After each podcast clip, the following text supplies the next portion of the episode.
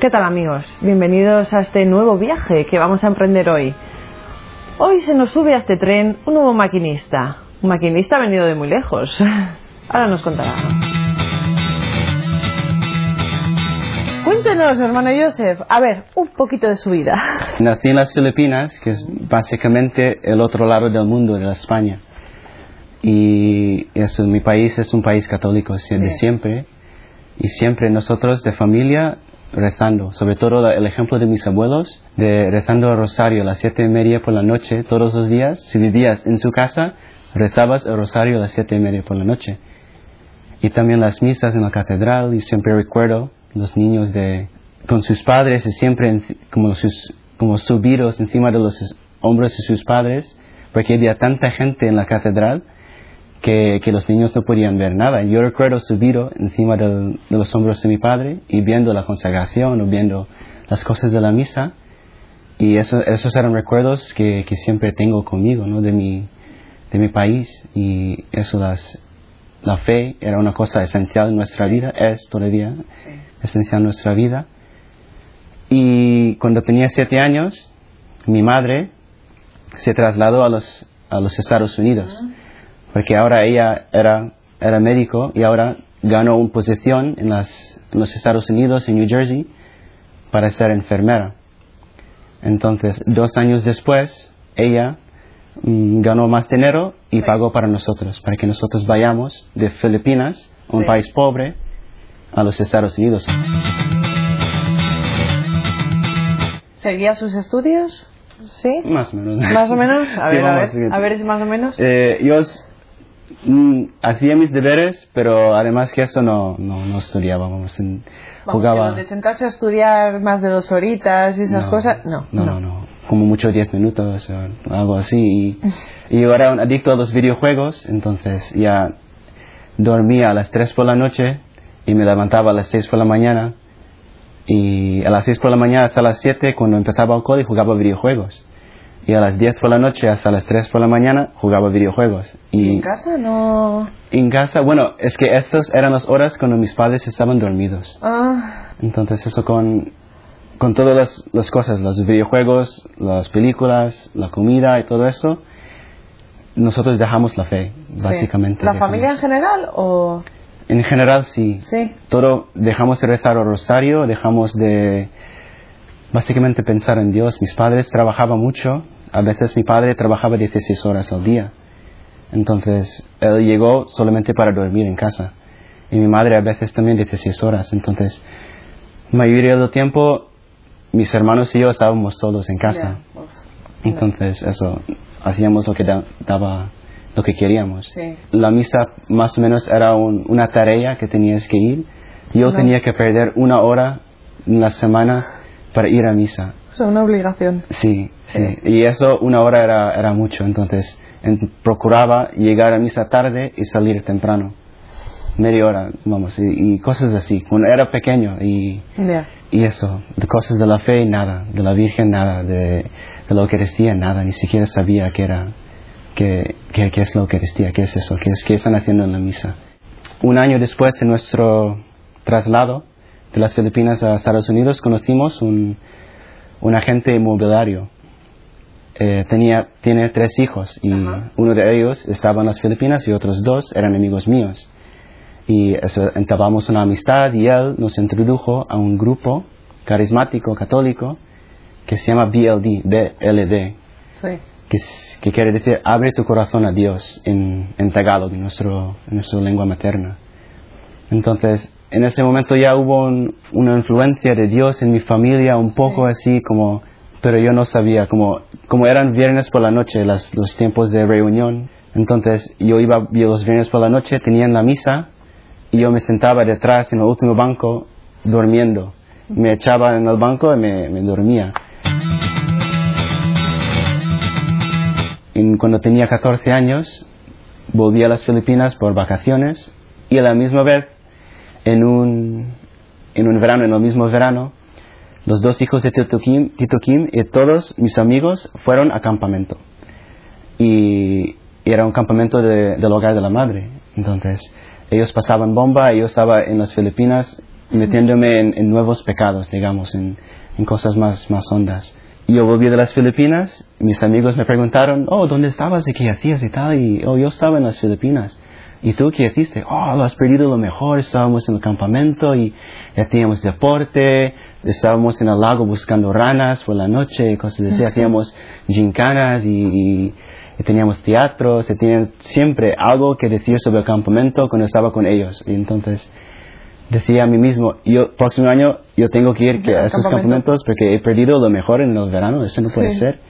Entonces estaba ahí, yo pedí a mi madre, mamá, déjame ir al campamento porque esto no, no puede ser. Todos mis, mis amigos están hablando sobre el campamento y, y yo no puedo decir nada. Y mi madre sabiendo de que, que era un campamento bueno porque sus, los padres hablan entre ellos. Sí, sí, sí. Entonces ella dijo, oh sí, sí, hijo mío, vete, puedes ir al, al campamento. ¿Qué notaba, en, en, por ejemplo, en sus amigos? ¿Qué había cambiado en sus amigos? Rezaban más, eso sí, era... Una cosa es que mis... Yo nunca me daba cuenta de, de mis amigos y sus, sus costumbres religiosas, pero sí que di cuenta en este punto de que ellos, por ejemplo, rezaban la Divina Misericordia a las 3 por la tarde. Lo oí y me quedé sin, sin palabras y estaba como, esos, esos no... que esos son tíos raros ahora, son, eran mis amigos, pero ahora son un poco raros esos. Pero bueno, si dejaba a mis amigos, me, me quedaba con nadie. Todo- todos mis amigos fueron al campamento. Entonces, si me separaba de ellos, entonces me quedaba solo. Entonces, bueno, pues aguanto la religiosidad de las cosas piadosas y, y bueno, me quedo con ellos. Y también no dejaban de decir palabrotas. Porque en Filipinas, hermano Joseph, ¿usted qué hacía? Bueno, en las Filipinas, con 14, 14 años, en esa edad yo ya entré en las discotecas. Ya entré en, en la bebida y entré en, en la- el ambiente de la fiesta. Todo eso. Porque cuando regresaba a los Estados Unidos no tenía oportunidad de hacer todo este tipo de cosas.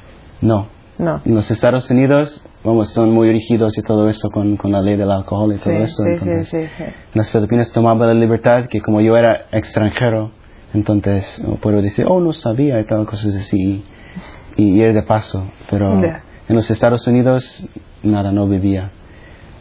Quizás de vez en cuando uno, un, un- una copa o algo así, pero, pero nada, nada como cuando tenía 14 años. En, Claro, además el círculo de amigos, como encima era, vamos, eran Buenos. buenos. El año siguiente yo fui al campamento, sin saber que era un campamento religioso. Pero en el campamento era, digamos, el punto de, de mi conversión. ¿no? En el campamento era... Entré con plan de aguantar. Vengo aquí, si me, me dicen que tengo, que tengo que ir a la misa, pues, pues voy a misa, me- lo aguanto. Si me dicen que tengo que rezar el rosario, pues hago rezar el rosario. Y lo, lo que sea. Y después juego fútbol y todo eso, todas esas cosas que hacen un niño en campamento. Pero una de las cosas que nunca había visto en mi vida que hicieron los sacerdotes eran exponer al Santísimo. Como, y eso con incienso, con, con el custodio puesto y, y puntos de meditación. Y ahí vi que el Señor estaba, bueno, el- los sacerdotes pusieron hincapié en, en que Cristo realmente está presente en la Eucaristía. Y tú háblale. ¿no? Una de las cosas que, que me quedó en la, en la mente era, estás delante de Dios y tú háblale, habla a Dios. Entonces yo recuerdo la primera oración sincero que hice era con el, con el Santísimo expuesto y, y bueno, como el sacerdote me dice que, hablo, que le hablo, pues, pues le digo algo, ¿no? Pues, le decía? le decía, Señor, hazme feliz como están los hermanos, los siervos, como están tan felices. Esa era mi primera, mi primera oración, sincero. O sea, que no era feliz. No, claro que no, era, vamos, tenía una cara, es una cara plástica de, de felicidad, que, que yo tenía todo, todas las cosas, Pero nada le llenaba. pero nada. Entonces, eso me di cuenta de eso también en la adoración, de que es, que es el Señor realmente presente y es, es Él que me llena, ¿no? Es, ahí es donde me, realmente me encuentro a mí mismo, encuentro la felicidad. Y también otros puntos de meditación era un sueño de San Juan Bosco, que, y uno de ellos era un sueño del elefante blanco. Después de, de contar el sueño- este sueño particular de San Juan Bosco, el sacerdote que estaba dando los puntos Sí. hablaba sobre el, el- el tema de la amistad. las malas amistades. ¿Qué Un- sentía? ¿Qué sentía? ¿Se sentía identificado con alguna de las...? Sí. Sí, a ver. sentía, sentía que yo era un mal amigo, además un mal hijo. Que eso, que sacaba todo lo que, lo que yo quería de ellos. Que yo era de obedecer nada. De, de, yo era el jefe de la familia y era el más joven además. Entonces yo podía hacer lo que daba la gana y me pesaba encima de mis hermanos y les man- manipulaba, jugaba con su mente y, y cosas así, como muy torcidas. Y además, a veces yo manipulaba a mis amigos. Mira, mira, si tú haces esto, sería muy gracioso. Entonces, mi amigo hacía algo malo, metía la pata, un- una autoridad, alguien, un padre, un, un maestro, Sí, le sí. pillaba, le echaba la bronca y yo me quedaba con las manos limpios y me reía de ellos. Ya. Entonces, yo me veía, me identificaba claramente con el, con el elefante. Y yo recuerdo en delante del Santísimo, ya como, tengo aquí dos opciones. O me quedo de, de elefante o, o me cambio. Porque como si me quedo como, como el, el elefante, si me quedo como un mal amigo, en el sueño dice que yo voy al infierno. Sí. Entonces, algo de verdad tendrá, como si, me, si, si sigo siendo un mal amigo, yo voy al infierno. Y eso no me, no me asustaba tanto, pero sí que me dolía más era el hecho de que yo podría llevar otros al infierno. Si yo iba al infierno, Arrastrar a... sí, Sí. por mi mal ejemplo, puedo hacer llevar otras personas Sí. al infierno. Entonces, no, que- si yo voy al infierno, pues yo, yo, soy, yo soy el que, que sufre las consecuencias. Pero si mis amigos van al infierno, por mi culpa, no puedo aguantar eso. El chip cambió ahí, como tengo que cambiar. Como hay algo que tengo que cambiar. Si, si yo quiero que mis amigos sean felices, yo tengo que llevarles al cielo. Sí. Y si yo quiero que ellos vayan al cielo, yo tengo que ser bueno. Eh, O sea, no puedo, no puedo, no puedo estar en los dos lados. Entonces yo tengo que cambiar. En ese momento ya empecé a, a chupar todo lo que me estaban diciendo los sacerdotes y todo eso. Sí. Amor a la Virgen, rezando el rosario y todo eso. Y, y el sufrimiento también. Ama- amar el sufrimiento en cuanto que puedo ofrecerlo para consolar el corazón de Jesús. Era otra gracia que recibí en ese campamento. Y, ¿Y, y cuando es- volvió? y cuando volví, tenía mis amigos. Entonces ya no era malo, era malo todavía, pero era, era el Menos malo. bueno, el menos bueno de Vale. Entonces, entonces, nosotros empezamos, éramos seis en el mismo pueblo que iban al campamento. Entonces, empezamos yendo a misa diaria, nosotros seis. Íbamos en bici, bici, nos encontrábamos todos en la iglesia para la misa a las siete y media. Entonces, eso quiere decir ya que hay algo de orden. Me levantaba a las siete y a las siete y media era Bien. la misa. Bueno, ya habíamos ganado algo. Sí, sí. Bien. Sí, sí. Y después, a las, después de la misa, el rosario. Y después del rosario, 15 minutos de oración. Algunos padres a veces vinieron para estar con nosotros, pero la mayoría, la mayoría del tiempo estábamos solos. Y a todo esto, bien, íbamos a misa a las siete y media, tal, pero los videojuegos, ¿dónde quedaban? ¿Seguíamos con ellos o...? Los dejé totalmente. Ah. Dejé un año, hice un propósito de un año sin videojuegos. Nada. Ahora mi hermano es también, era también un adicto al videojuego. Vivíamos en la misma casa, dormíamos en la misma, la misma habitación ¿Mm? y los videojuegos estaban ahí mismo. Ya. Y her- mi hermano muchas veces me, me miraba y dice, tú has cambiado, no juegas vi- videojuegos conmigo. Y él sentía dolorido Sí. que yo ya no compartía con él Sí, su- traicionado, sí. Sí. Sí. Entonces, ya dejé de jugar videojuegos por un año. Y hice propósito también que si yo fallaba, añadí, si yo fallaba, si tocaba un videojuego, extendía el propósito a un mes más. Fallé seis veces. Entonces, Bueno, sí, entonces no era perfecto, pero tenía... podría ser peor. A todo esto Dios llamaba. Sí, sí, sí. ¿Y, Y- qué respondíamos? Bueno, era... Llama a otro. Como, como he dicho, como he dicho era, era el menos bueno de todos. Entonces ten- algo de malo tenía todavía. Como estábamos un día rezando delante del Santísimo, me quedé solo delante del Santísimo. Y pedí al Señor que, bueno, Señor, ¿qué quieres de mí? ¿No? Es, todas esas cosas son buenas y rezo el rosario, tengo la misa, tengo buenas amistades, Ujú. he dejado los videojuegos, voy a la confesión dos veces al mes y sentí en mi corazón que, que debo ir a, a visitar el hogar en España y también que debo ser sacerdote. Entonces ya ahí era como la, la prueba, ¿no? Como a ver qué, qué dices. Y dije al Señor, eh, lo siento Señor, pero, pero yo pensaba casarme. Tenía en mi mente de tener una casa blanca con, con un perro y una mujer y un moto, ¿no? un moto blanco y que, que iba más rápido que los demás. Sí. Entonces, lo siento, pero no, no puedo res- responder a esto. Y, daba ra- razones humanas. No sabía español, no sabía la filosofía, no sabía la teología.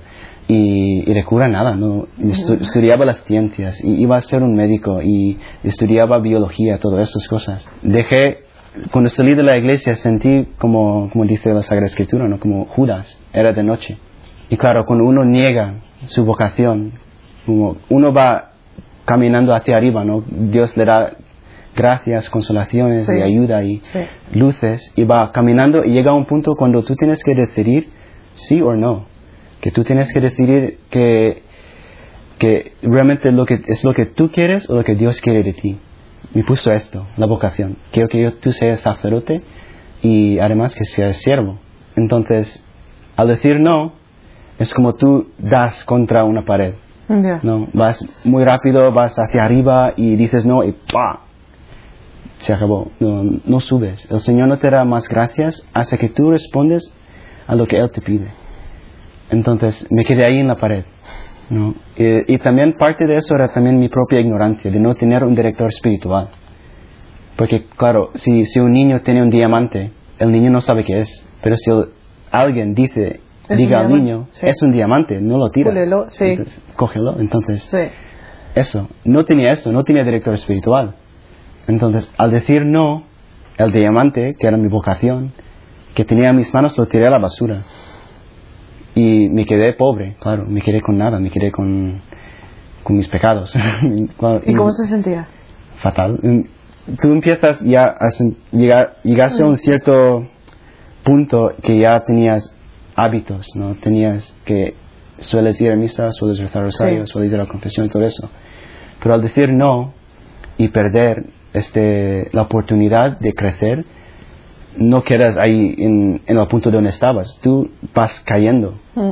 Entonces yo iba cayendo. Dejaba de rezar el rosario. Porque cada vez que rezaba el rosario tenía tiempo de silencio. El Señor... Dios volvía a llamar. Sí, Sí. sí. Y como, hola Señor, quiero rezar el rosario hoy. La vocación. Vale, lo rezaré después. Eh, y algo así, como días y días y días de intentar rezar, pero el Señor me daba esto delante de mí. Es- tú tienes una vocación, tienes que responder. Es lo que yo quiero de ti. Y no, y nada, nada, nada, nada. Cuatro años así, corriendo, corriendo, corriendo y huyendo. Dejaba de ir a misa diaria, dejaba el rosario y, y la confesión era lo el único que, que yo conservaba, la confesión. Cada dos semanas, una confesión. Y eso era lo que me mantenía para que no cortaba del todo. Eso es, el hilo. Después de cuatro años me hartaba ya de correr, me, me hartaba ya de huir y decía al Señor, yo o sigo huyendo o respondo. Entonces, yo sigo huyendo. Me metí más, era, era muy tonto, tengo que decir que soy muy tonto. Pero huí, hu- huí más, me metí más en el pecado. Mira, Señor, voy a, voy a probar, voy a mostrarte que no tengo vocación de ser sacerdote. Me metí más en el pecado, me metí más en las fiestas. Y me recuerdo una vez que estaba medio borracho por la noche y estaba en el servicio y miré un espejo que tenía Sí. delante de mí. Sí. Miraba mis ojos que estaban rojos y tenía un dolor de cabeza y no reconocía a mí mismo. Era como una gracia en medio de todo el pecado que el Señor me, me decía, mira, no, no te conoces ya. En ese punto, cuando tú estabas tan feliz después del campamento, cuando tú estabas conmigo, cuando rezabas el rosario, cuando estabas en la adoración, con, con devoción, y ahora has vuelto al otro lado. Entonces, el próximo día, después de esta, esta fiesta en particular, era un domingo. Y claro, mis padres no, saben, no sabían nada de eso. y yo tenía que ir a misa para fingir que estaba bien. Y ahí estaba en, en el banco. Con una resaca. Sí, muy grande. Y llegó la hora de la comunión. Todo el mundo se levanta para comulgar y me tenía que quedarme sentado en el banco. Bueno. Y claro, eso sabía, que si yo recibiera la comunión en pecado mortal, tú vas al infierno. Sí. Y eso por lo menos sabía. Y eso como me, me conservaba para no tener la cara dura, para levantarme y comulgar.